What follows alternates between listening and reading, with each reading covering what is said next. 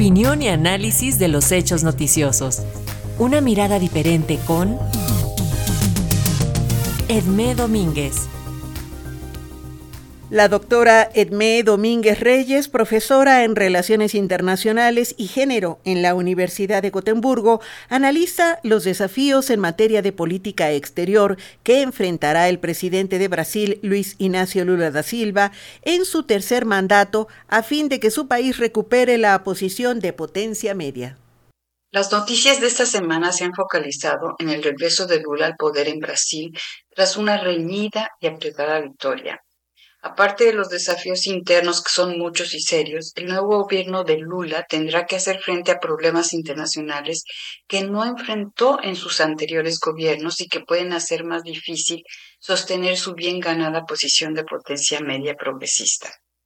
Al entrar Bolsonaro al poder, Brasil era considerado una potencia media, parte del famoso grupo de los BRICS, con aspiraciones mediadoras en conflictos económicos, como parte de foros como el Grupo de los 20, crítico a instituciones internacionales como el FMI o la Organización Mundial del Comercio.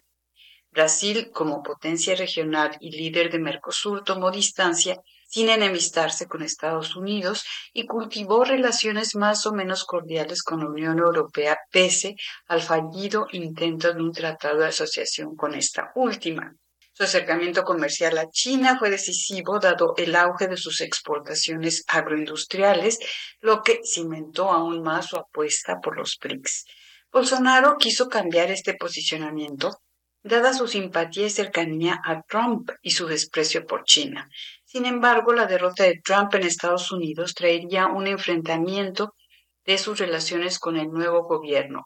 De hecho, Bolsonaro tardó mucho en reconocer la victoria de Biden. Y en relación a China, la importancia de esta como el principal socio comercial de Brasil disuadiría a Bolsonaro de cualquier alejamiento. La relación con la Unión Europea sí sufriría descalabro, sobre todo dada la política bolsonarista de depredación del Amazonas, lo que daría paso a la rivalidad personal entre el presidente brasileño y el francés. El ya accidentado Tratado de Asociación con la Unión Europea y Mercosur, firmado en 2019, no se ratificaría no solo por los conflictos ya señalados, sino por la oposición de diferentes grupos de interés dentro de la misma Unión Europea, lo que no ayudaría a mejorar estas relaciones. Pero hay un punto en el que Bolsonaro tomaría cierta iniciativa, la reactivación de la relación con Rusia y su acercamiento a Putin.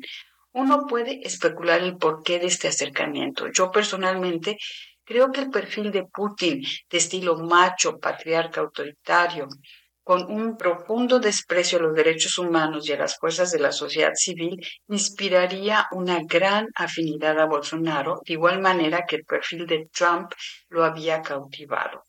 Partiendo de este contexto, es interesante elucubrar cuál será el posicionamiento de Lula, reconquistado el poder. Creo que la relación con Estados Unidos tendrá pocos cambios. No es que Lula sienta un profundo desprecio por Biden como lo sentía Bolsonaro, pero la posición pragmática de los gobiernos del PT de cierta distancia con Estados Unidos al mismo tiempo que consolidaban su búsqueda de estatus como potencia media llevará al nuevo gobierno a seguir desarrollando lazos normales, correctos, pero no muy cercanos con la potencia del norte.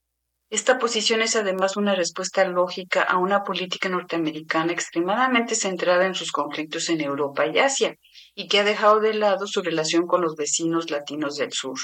Pero además se dice que Lula tratará de dar prioridad a dos frentes. Uno, las alianzas dentro de América Latina con los nuevos gobiernos progresistas de Chile, Colombia, México, Bolivia y Honduras, y tal vez, aunque de manera menos cercana, con los antiguos regímenes autoritarios de izquierda como Cuba o Venezuela y dos, el fortalecimiento o recuperación del Mercosur, su esfera de influencia inmediata y tan descuidada por Bolsonaro. Por otro lado está la relación con la Unión Europea, dentro de la que los mayores países de la región como Francia, Alemania o España se han regocijado de la vuelta de Lula. No está claro si ahora sí el acuerdo global Unión Europea-Mercosur será ratificado, pero el terreno es mucho más favorable que durante el periodo bolsonarista. Con China la relación seguirá siendo cordial, tanto más que la dependencia comercial de Brasil hacia esta potencia asiática es enorme. Es muy posible que otra de las prioridades de Lula sea el reacercamiento y la construcción de mayores lazos dentro del grupo de los BRICS, es decir, la apuesta que las potencias medias sean tomadas más en serio. Pero ahí está el escollo de que una de estas potencias quiso recuperar su estatus de miembro de las grandes ligas por medio de una guerra. Ya las declaraciones de Lula como candidato han dejado ver su búsqueda de neutralidad al decir que tanto Ucrania como Estados Unidos tenían que haber negociado para evitar la guerra. Y uno se pregunta, ¿negociado qué? ¿Haber entregado a Kiev a Rusia para evitar la invasión? La posición de Lula es muy típica no solo de muchos latinoamericanos de izquierda, sino de muchos líderes del sur global. Para esta posición, la contradicción mayor es con Estados Unidos, con el occidente colonialista, dentro del que, por supuesto, no entra Rusia, a quien se sigue viendo como la sucesora de la URSS, con su halo antiimperialista solidario. El que Rusia se comporte como potencia imperialista agresora, cometiendo toda clase de violaciones a los derechos humanos, es impensable para estos líderes y para muchos grupos de izquierda en el sur global. Y Putin lo sabe, por eso su alegría al felicitar a Lula, con el que espera seguir colaborando estrechamente. En algunos casos la neutralidad es encomiable, pero en otros, me temo, puede resultar incompatible con los principios que uno dice defender. Para Radio Educación desde Suecia les habló Edmé Domínguez Reyes.